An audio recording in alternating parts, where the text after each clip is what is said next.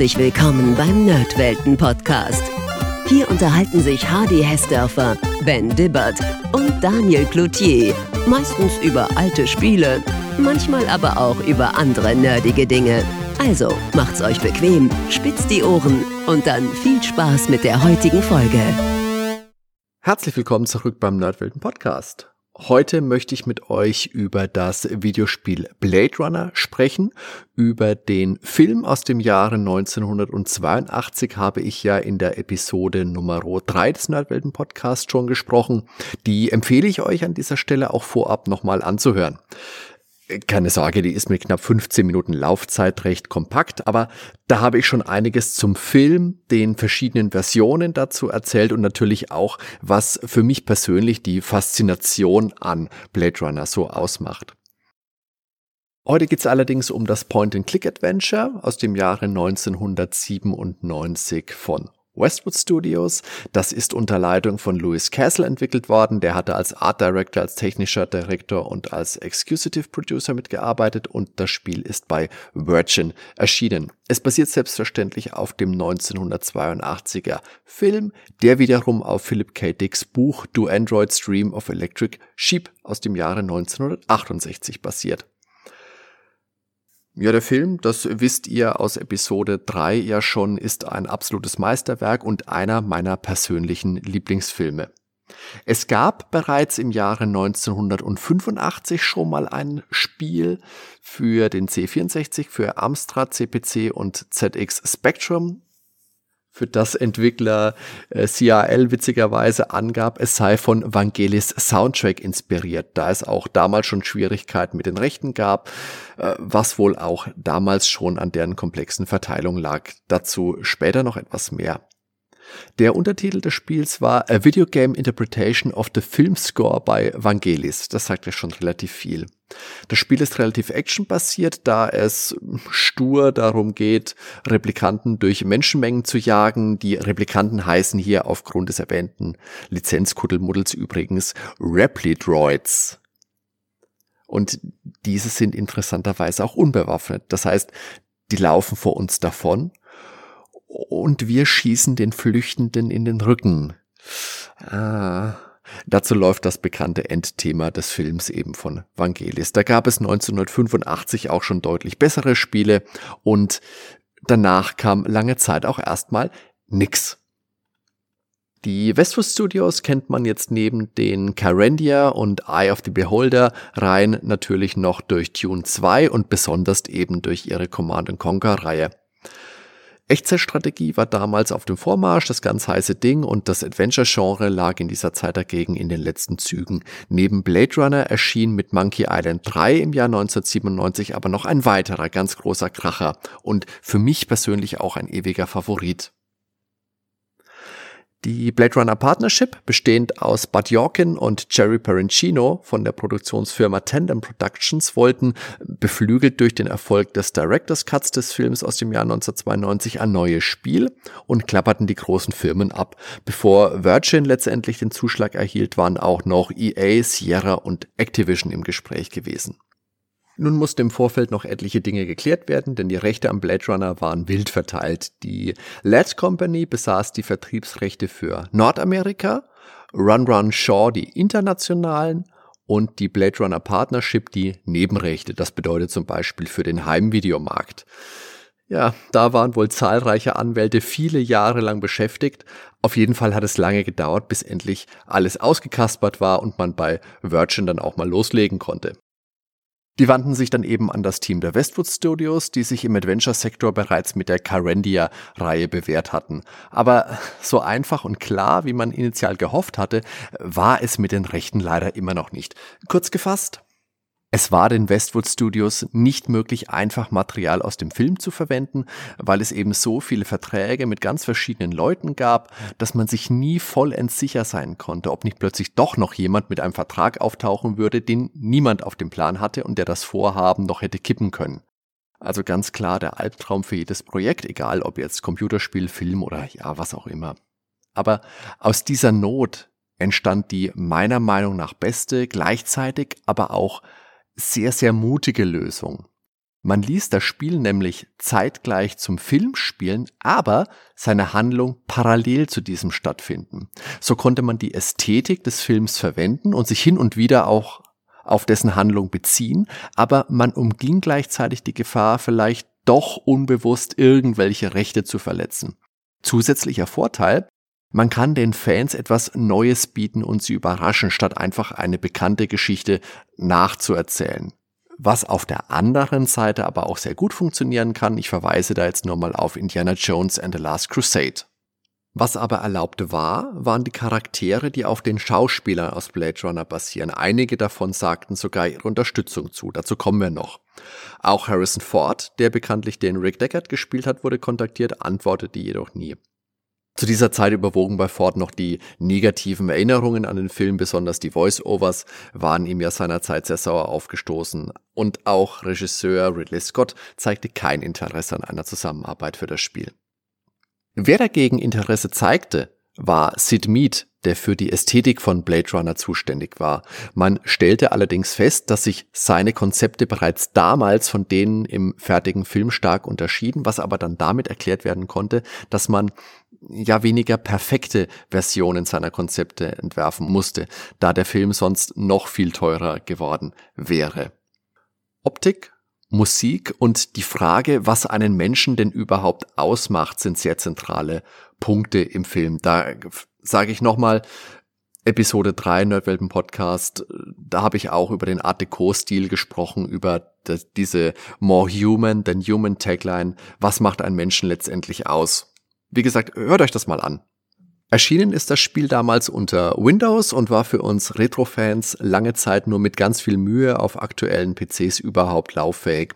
Nun gab es aber vor einer Weile ein ScumVM-Update, das diesen Klassiker wieder mit wesentlich geringerem Aufwand zugänglich machte. Was ist ScumVM gleich wieder? Das bedeutet Script Creation Utility for Maniac Mansion Virtual Machine, kurz ein Programm, das es euch ermöglicht, klassische Adventures und auch einige andere Genres auf modernen Geräten zu spielen. Da habe ich in der Episode zu Dreamweb ja auch schon von berichtet. Nun geht das Ganze aber seit dem 17.12.2019 dank GOG noch viel einfacher, denn Dort ist das Spiel seitdem verfügbar und das noch nicht mal für 10 Euro. Das hat mich persönlich sehr überrascht, denn das kam so kurz vor Weihnachten einfach so, ohne vorherige Ankündigung und hat mich einfach echt kalt erwischt, weil damals hatte ich das Skript für diese Folge auch schon lange im Kasten und äh, gut, bis ich es jetzt aufgenommen habe, letztendlich ist noch ein bisschen Zeit vergangen, aber ursprünglich wusste ich davon eben noch nichts, als ich mich auf diese Episode vorbereitet habe. Trotzdem kommt dann später im Verlauf dieser Episode nochmal ein Teil über Scum, weil vielleicht hat ja einer von euch, ähnlich wie es mir jetzt ging, noch seine Original-CD-ROMs zu Hause rumfliegen und möchte die zum Laufen bekommen, statt nochmal ein neues Spiel auf GOG in die Bibliothek hinzuzufügen. Wir wissen ja alle, wir haben da viel zu viele Spiele drin, die wir viel zu wenig spielen können. Und das ist ja auch eine schöne Möglichkeit, dass man die alten Spiele nochmal aus dem Regal ziehen kann. Wenn ihr das dann so machen wollt, dann könnt ihr einfach einen Ordner erstellen und die benötigten Daten von euren Original-CDs natürlich hineinkopieren und ab geht die Lucy. ich hatte mir das Spiel damals vor, ja, circa 20 Jahren mal von einem Schulfreund ausgeliehen und durchgespielt, aber seit diesem einen Durchlauf habe ich es auch nie wieder angerührt. Und als ich dann aber damals von der damals war es eben noch die Beta-Version der neuen Scum-Version gehört habe, habe ich mir das Spiel nochmal gebraucht gekauft. Das bekommt man auch noch recht okay zu ganz vernünftigen Preisen. Ich habe mit Versand knapp 20 Euro gezahlt, waren allerdings nur die CD-ROMs im Pappschuber. Wie immer gilt, nach oben ist die Liste offen. Ich habe dann allerdings das Problem gehabt, CD1 war ein bisschen zerkratzt, die ist nicht ganz so optimal ausgelesen worden. Nach einigen Polieren und noch viel mehr Fluchen hat es dann aber letztendlich doch noch geklappt und ich konnte das Spiel dann auf Scam zum Laufen bringen.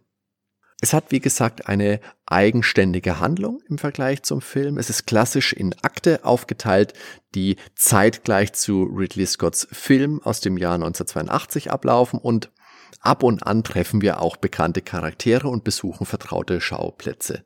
Und sogar Rick Deckard ist dabei. Auf einem Foto.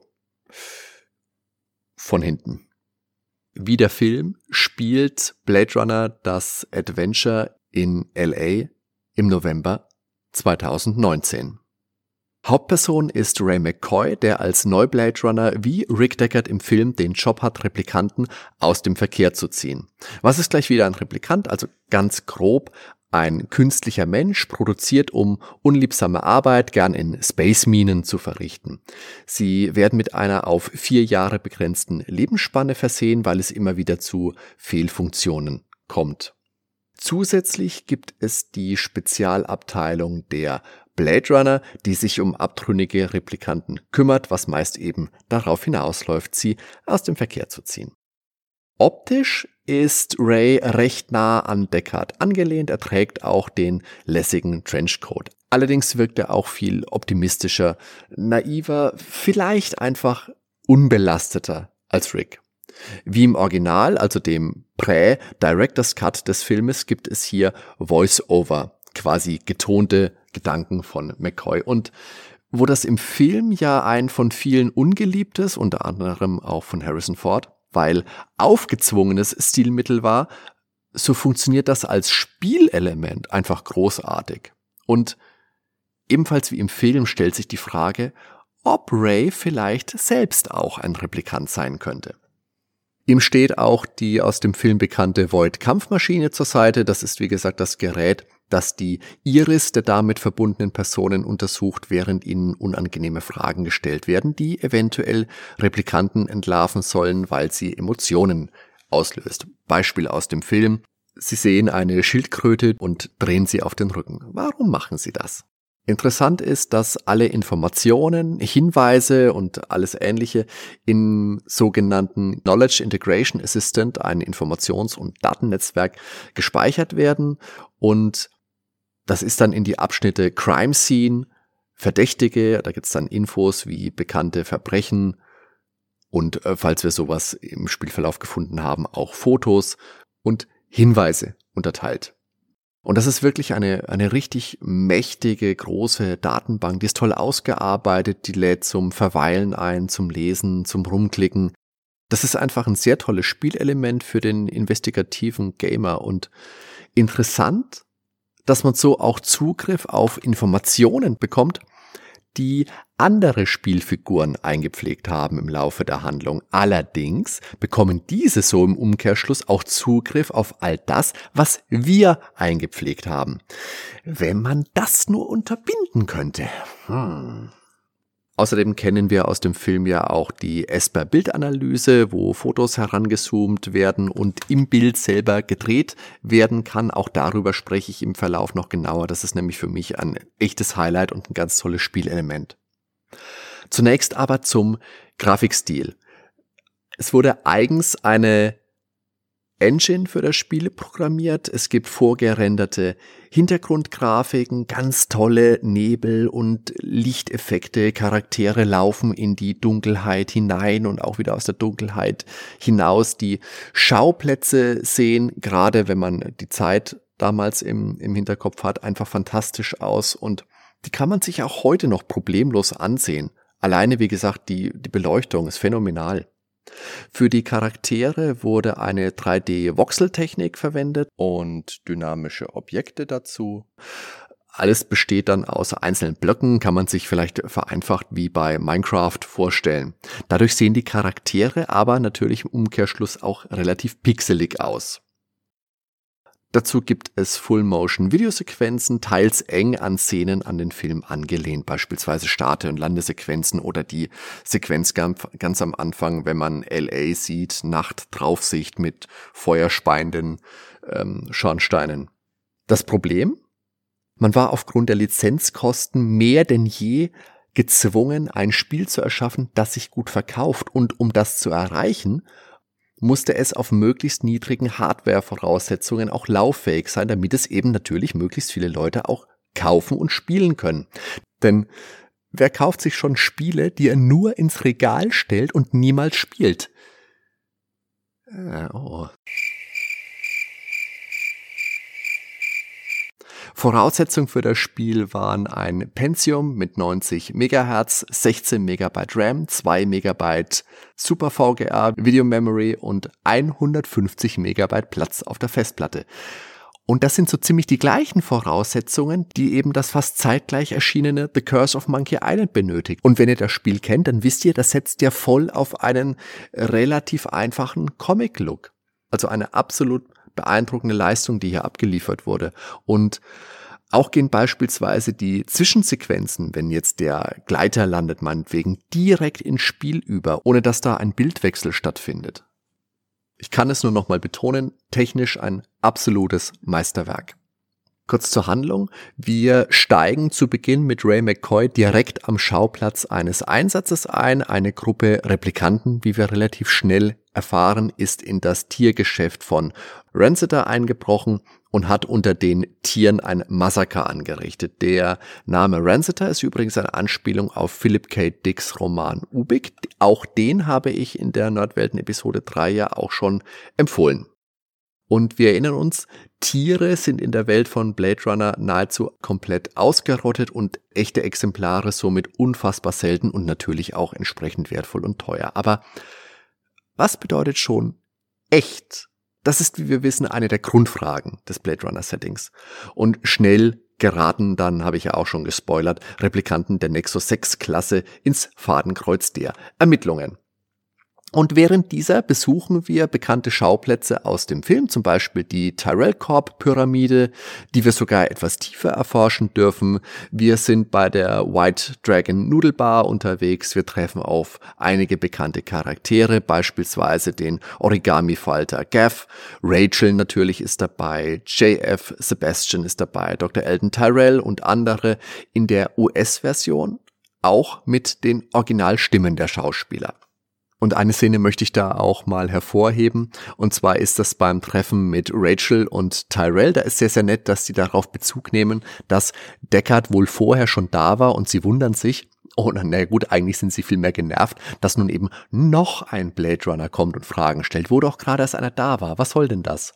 Und das lässt den Kenner natürlich schmunzeln. Musste man natürlich so machen, weil im Film wird natürlich nicht angesprochen, hey, da war doch schon einer da, was willst denn du jetzt auch noch? Also das ist ein ganz tolles Element und da hat man wirklich das Gefühl, dass da Leute am Werk waren, die sich damit richtig auseinandergesetzt haben und die Liebe zur Vorlage empfinden.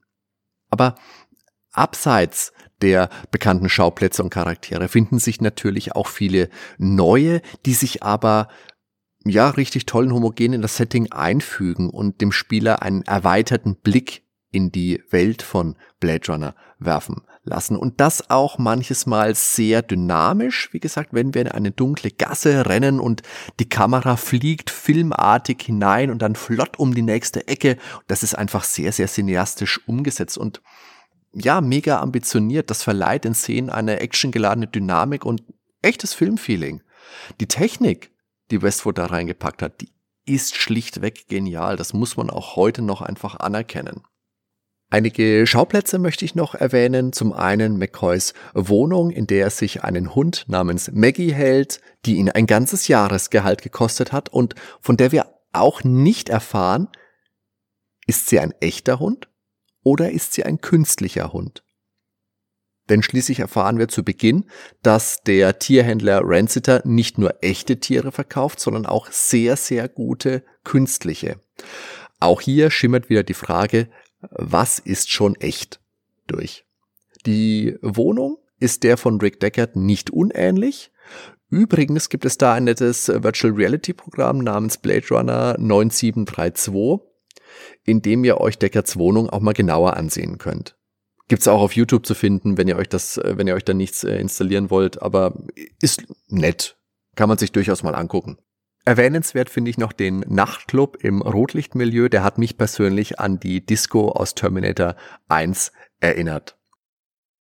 Naja, und dann gibt's da noch die Kanalisation. Und naja, es ist eben eine Kanalisation. Für mich eindeutig der schwächste Schauplatz im Spiel und auch einer, der mich tatsächlich etwas enttäuscht hat, weil er von der Optik doch etwas abfällt und ja, Blade Runner für mich eben größtenteils auch die tolle Optik ausmacht. Ich meine, klar, Kanalisation, Dreck, Schmutz gehört in Cyberpunk schon auch mit dazu. Ja, aber ich finde, dafür sind die Abschnitte mir einfach zu, zu lang. Da hätte ich lieber spannendere Schauplätze gehabt. Dann zu den Personen. Rick Deckard wird nur erwähnt. Wie gesagt, wir sehen ihn nur auf einem Foto und selbst dann noch von hinten.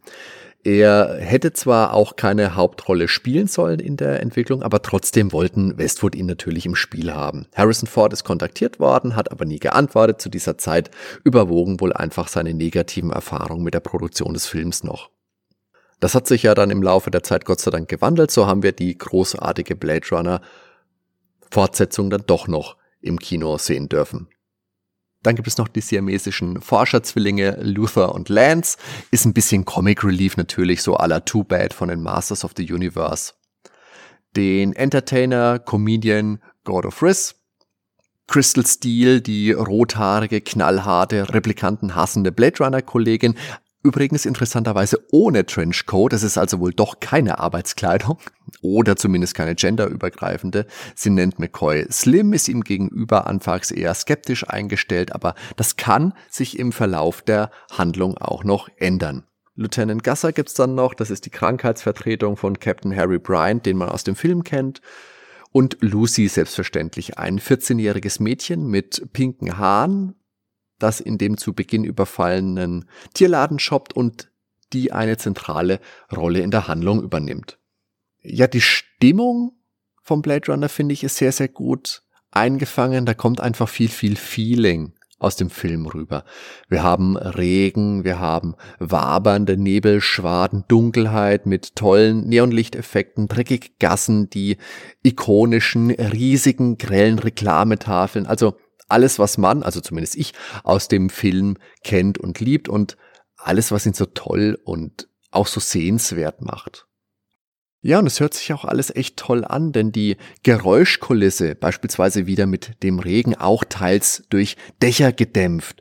Wir haben Gemurmel, wir haben Stadtlärm und so weiter. Das wirkt alles einfach sehr lebendig. Und da lohnt es sich absolut, einen Kopfhörer zu verwenden, um die Geräuschkulisse voll auffangen zu können.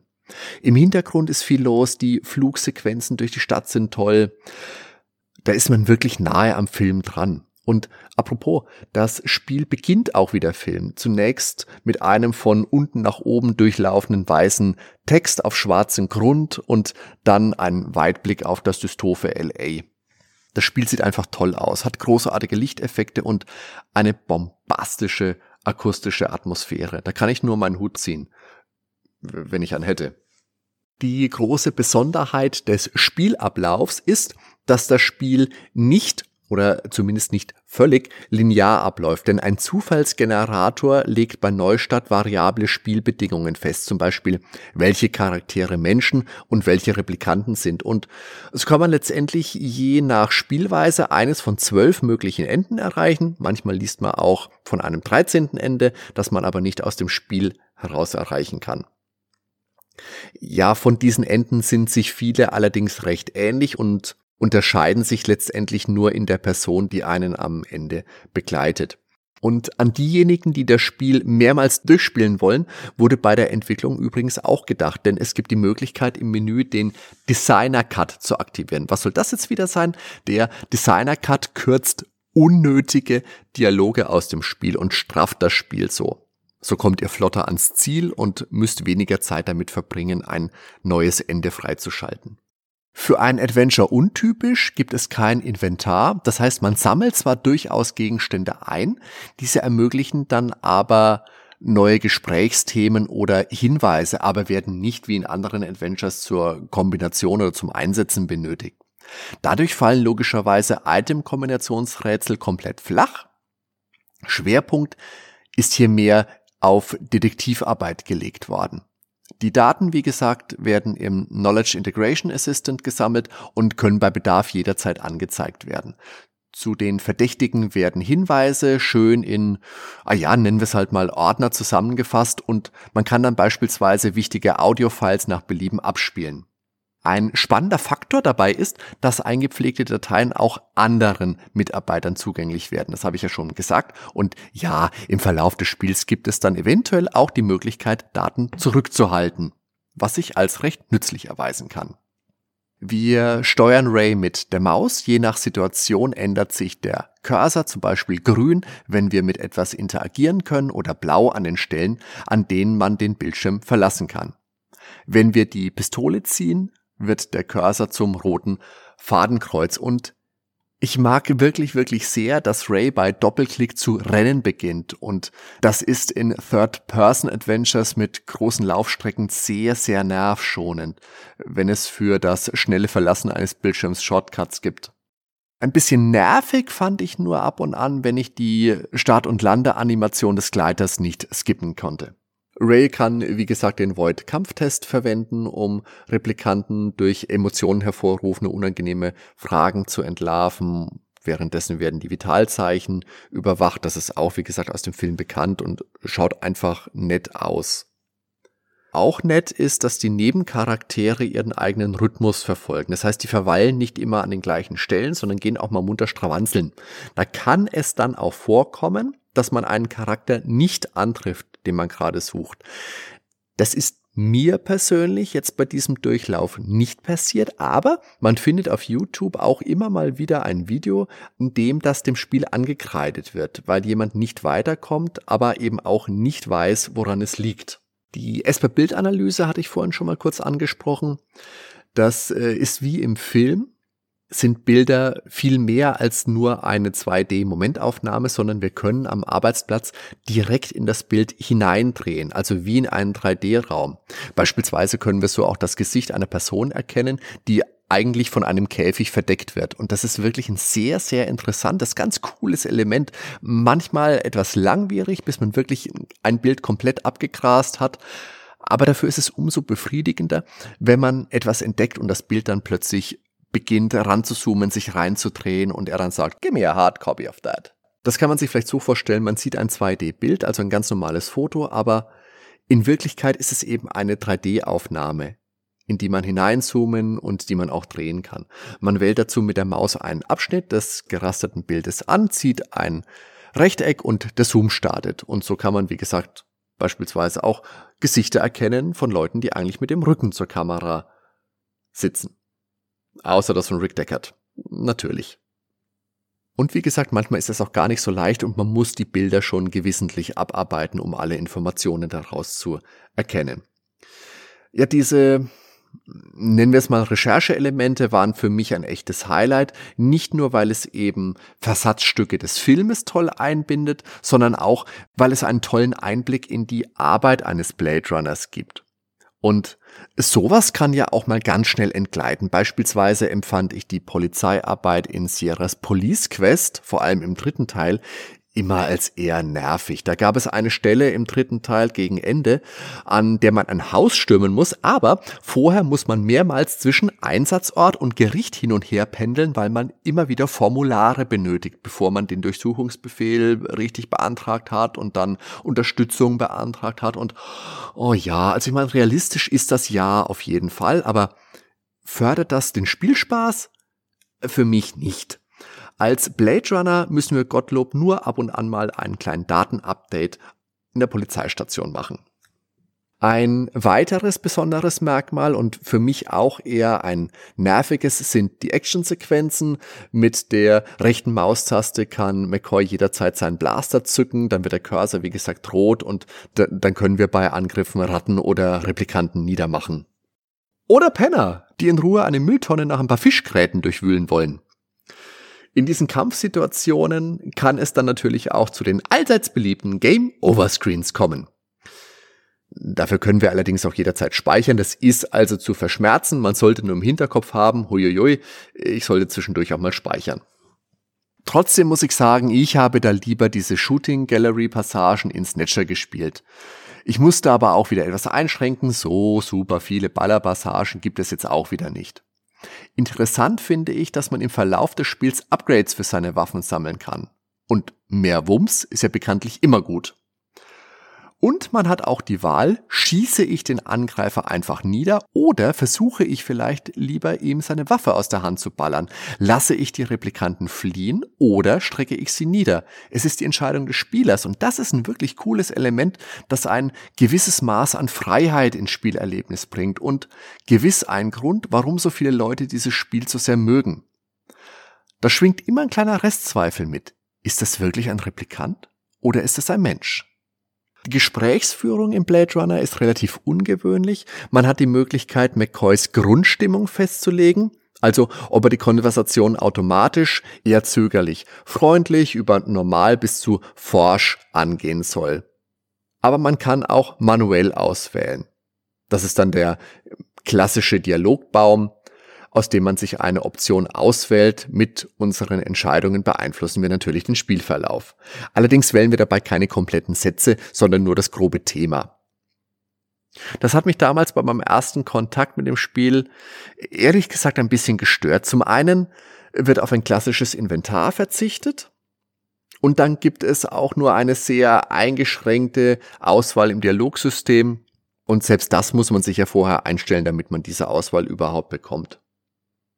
Auf der anderen Seite ist es natürlich auch ein interessantes Element und nett, dass man da eine feste Linie festlegen kann. Ich persönlich wähle aber einfach generell gerne aus. Ein recht ähnliches Modell findet man ja bereits im dritten Carandia-Spiel, das ja natürlich ebenfalls von den Westwood Studios stammt. Dort steuert man ja den, nennen wir ihn mal, unangepassten Hofnarren Malcolm und man konnte im Verlauf des Spiels sein verloren gegangenes gutes Gewissen wiederfinden. Und dann gab es Auswahlmöglichkeiten, ob man mit dem Guten, mit dem Bösen oder mit beiden Gewissen weiterspielen möchte. Und dann ergaben sich da auch verschiedene Möglichkeiten. Ich persönlich finde, es ist ein ganz witziges, nicht schlechtes Spiel. Vielleicht hören wir da auch irgendwann mal was zu. Und als Easter Egg konnte man bei Blade Runner auch noch Publikumslacher oder verzerrte Stimmen einstellen, wenn man einen speziellen Startbefehl eingab. Ja, das hm, gibt's halt und ich fand sowas maximal drei Minuten lustig. Die Geschichte der Musik im Blade Runner ist eine sehr kuriose, weil der Soundtrack zwar verwendet werden durfte, aber eben nicht der Originale aus dem Film.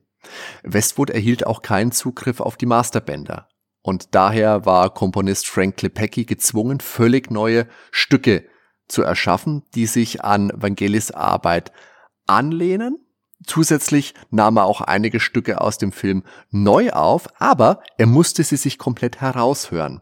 Das ist schon wirklich krass, wie viele Widrigkeiten man zu überwinden hatte. Und meinen absoluten vollsten Respekt, dass man da nicht gleich wutschnaubend das Handtuch geworfen hat.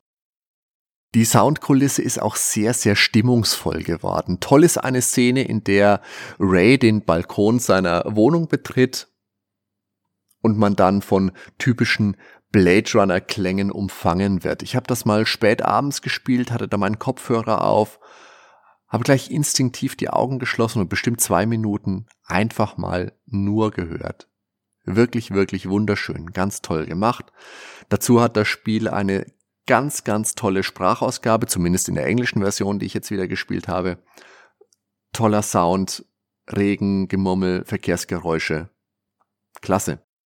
Jetzt möchte ich mal auf die zeitgenössischen Wertungen von Blade Runner eingehen und da habe ich einmal die PC Player, die Ausgabe 1.98 und da möchte ich mal die Wertungskästen beleuchten. Und da haben wir zwei Stück. Und zwar einmal vom Martin Schnelle, der sagt, im Gegensatz zum Kollegen Schütz finde ich den Plot der Filmvorlage gut gemacht. Trotzdem bin ich vom Spiel etwas enttäuscht. Die Nichtlinearität hat zwar ihre Reize, bahnbrechende Veränderungen im Handlungsverlauf suche ich jedoch vergeblich. Genauso wie die versprochene Handlungsfreiheit. Wenig erbaulich ist zudem, auf der Suche nach dem passenden Info-Puzzlestückchen einfach zusätzliche Örtlichkeiten abklappern und alle Personen ansprechen zu müssen, bis sich dann endlich etwas Neues ergibt. Zumindest wird die Atmosphäre des Films gut durch die fantastische Grafik eingefangen, die humorvollen Einlagen sind leider unpassend geraten.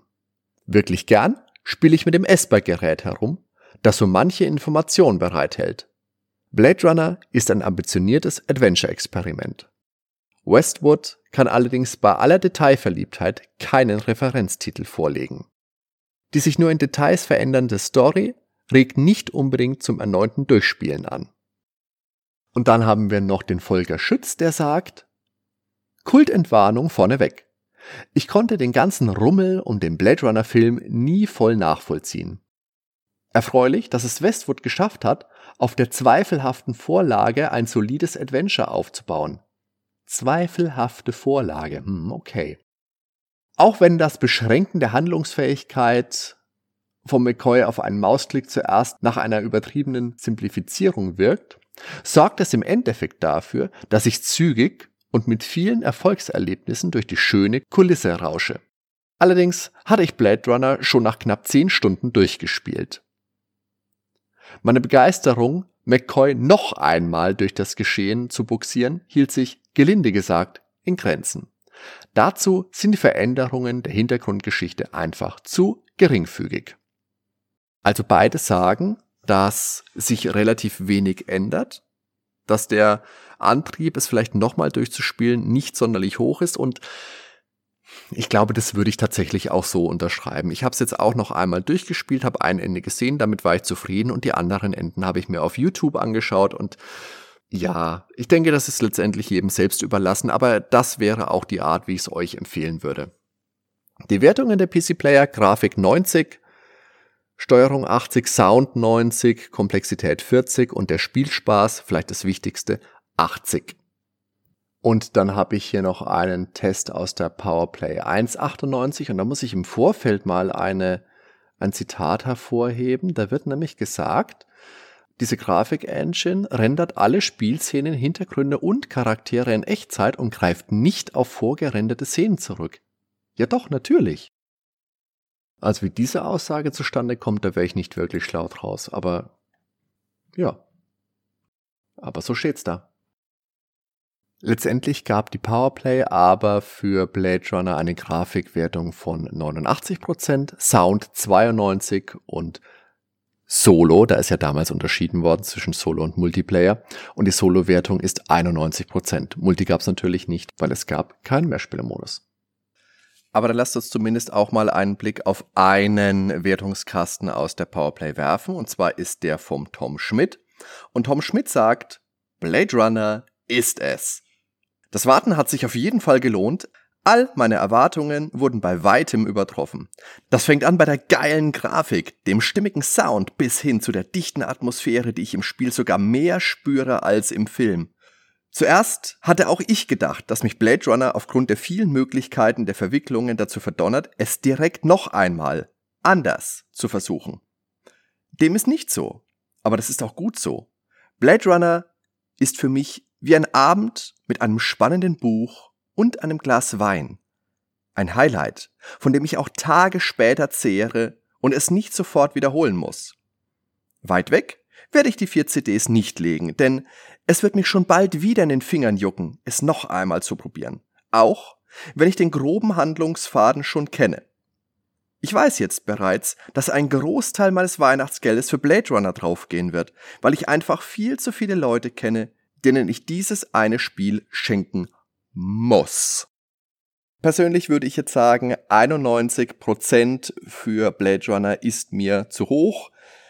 Da tendiere ich eher zur PC Player mit den 80%. Das ist, denke ich, für mich eine vertretbare Wertung, die ich wahrscheinlich so auch unterschreiben würde. Das Spiel hat sich über eine Million Mal verkauft, also ein Erfolg, sollte man meinen. Allerdings waren eben auch die Produktionskosten sehr hoch. Einerseits erschien das Spiel auf satten vier CD-ROMs, was natürlich ins Geld geht. Andererseits verlangte die Blade Runner Partnership für die Lizenz ein ordentliches Stück vom Kuchen. Gewiss mit extra Sahne, sodass unter dem Strich nicht mehr allzu viel übrig blieb. Für einen möglichen zweiten Teil wollte die Blade Runner Partnership natürlich noch mehr Geld und wohl so viel, dass es einfach unrealistisch für den Entwickler wurde, damit dann auch immer noch Gewinn zu machen. Also wieder mal sehr schade, dass die Gier von wenigen einem Spiel, über das sich viele gefreut hätten, im Weg steht.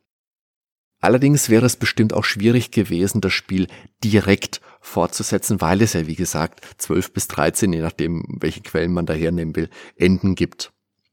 Da muss man also entweder eine gänzlich neue Geschichte mit neuen Charakteren spinnen oder eben ein Ende dann zum kanonischen Ende ernennen.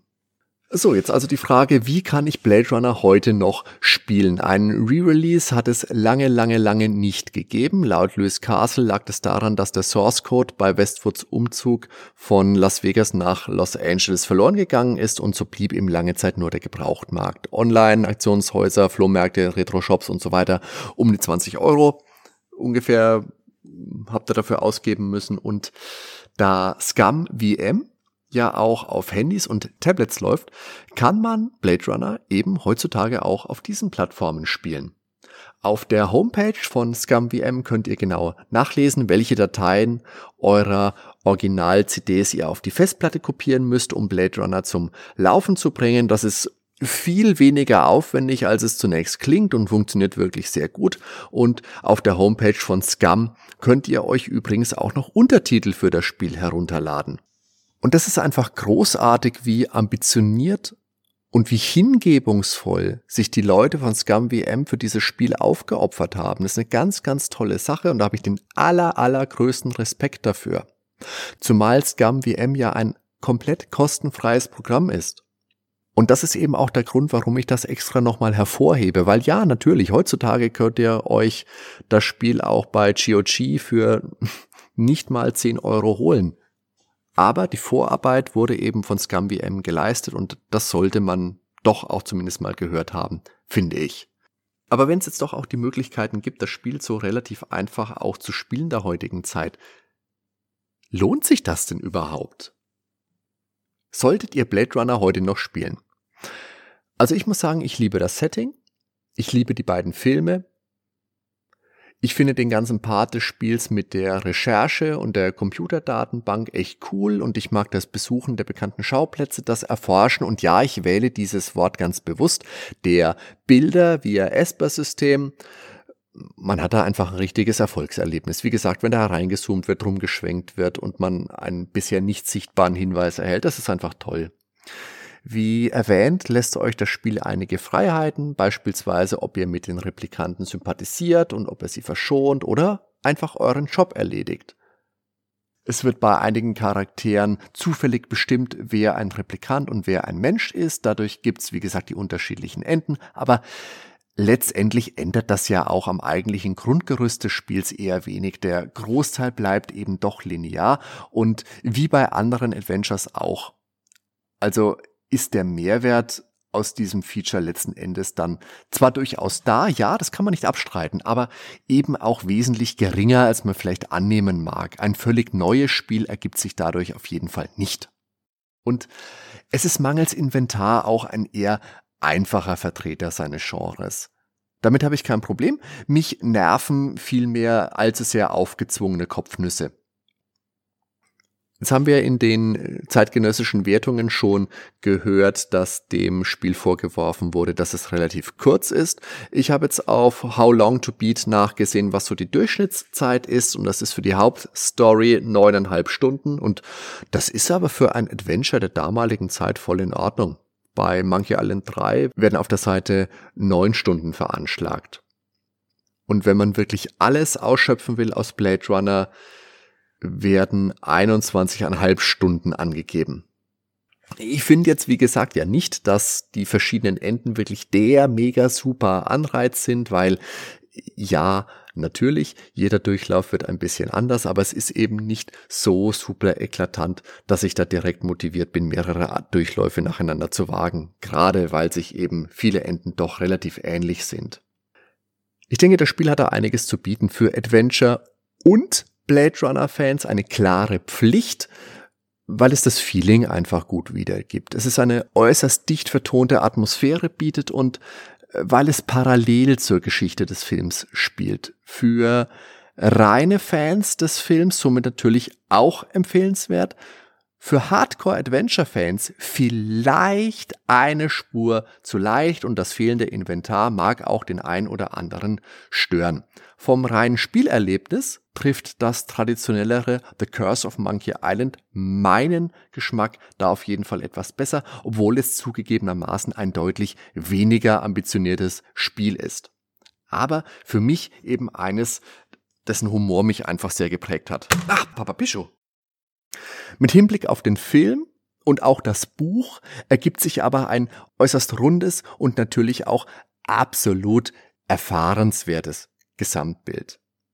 Was aber regelrecht heraussticht, ist die unfassbar dichte Atmosphäre, das tolle Zusammenspiel der visuellen und der Klangwelt, die das Spiel bietet. Die Blade Runner Welt erwacht einfach zum Leben und das ist für mich das wirkliche Highlight. Diese, diese atemberaubend stimmige Umsetzung sucht wirklich ihresgleichen. Jetzt mag man noch fragen, ist das Spiel storytechnisch so gut wie der Film? Und da würde ich sagen, nicht ganz. Ich empfinde die Geschichte des Films einfach bewegender und tiefschürfender, aber, und das ist jetzt wichtig, bevor der Mob die Fackeln entzündet. Das bedeutet keinesfalls, dass die Geschichte des Spiels schlecht wäre. Ganz im Gegenteil. Die ist immer noch herausragend, vielschichtig und wahnsinnig ambitioniert, wie das gesamte Projekt. Aber vom Film bin ich eben regelrecht gebannt. Das ist einer meiner absoluten Lieblingsfilme und da kommt das Spiel eben für mich nicht ganz mit. Obwohl, und das sage ich gerne auch nochmal, es eine echt toll erzählte Geschichte mit ein paar echt guten Twists bietet. Für sich allein gestellt ist es eine außergewöhnlich gute, spannende, aber auch melancholische und somit der Vorlage letztendlich würdige Geschichte. Natürlich kann man das Spiel auch spielen, wenn man eben diese Vorlage nicht kennt, obwohl ich das jetzt für moralisch verwerflich halten würde. Es entgehen euch dann aber auch einige nette Anspielungen. Die ganz tiefe, bedeutungsschwangere Ebene des Filmes fehlt mir zwar, aber dafür werden wir dennoch immer wieder vor moralische Entscheidungen gestellt. Helfen wir den Replikanten oder ballern wir sie über den Haufen? Wir reisen an stimmungsvolle Schauplätze, lauschen atmosphärischen Klängen und treffen überaus interessante und vor allem lebendig wirkende Charaktere. Definitiv eine der besten, vielleicht sogar die beste Spieleumsetzung einer Filmlizenz. Da gibt es gar nichts dran zu rütteln. Für mich auf jeden Fall ein sehr interessantes Spiel, zwar nicht mein allerliebstes Adventure, aber dennoch definitiv eines, das ich ohne Probleme jedem Adventure-Fan empfehlen kann. Blade Runner ist ein tolles Spiel, das auch heute noch eure Aufmerksamkeit verdient und auch endlich mit wenig Aufwand spielbar ist. Das soll es für heute gewesen sein. Mich würde jetzt noch interessieren, habt ihr Blade Runner gespielt oder habt ihr vor, es zu spielen? Sei es jetzt, ihr besorgt euch die Original-CD-ROMs oder ihr spielt's auf GOG Ihr könnt uns gerne Bewertungen und Kommentare da lassen, da freuen wir uns sehr drüber. Das geht natürlich auf iTunes, ihr findet uns auf www.nerdweltenpodcast.com oder auf Twitter, auf Facebook, Spotify, Podcatcher, da gibt's ganz viele Möglichkeiten. Und wir freuen uns über jeden Kommentar. Dann sind wir mit dieser Blade Runner Episode am Ende. Ich sage nochmal herzlichen Dank fürs Zuhören. Wir hören uns beim nächsten Mal hier beim Nerdwelten Podcast. Macht's gut, bis zum nächsten Mal. Ciao, ciao euer Hardy.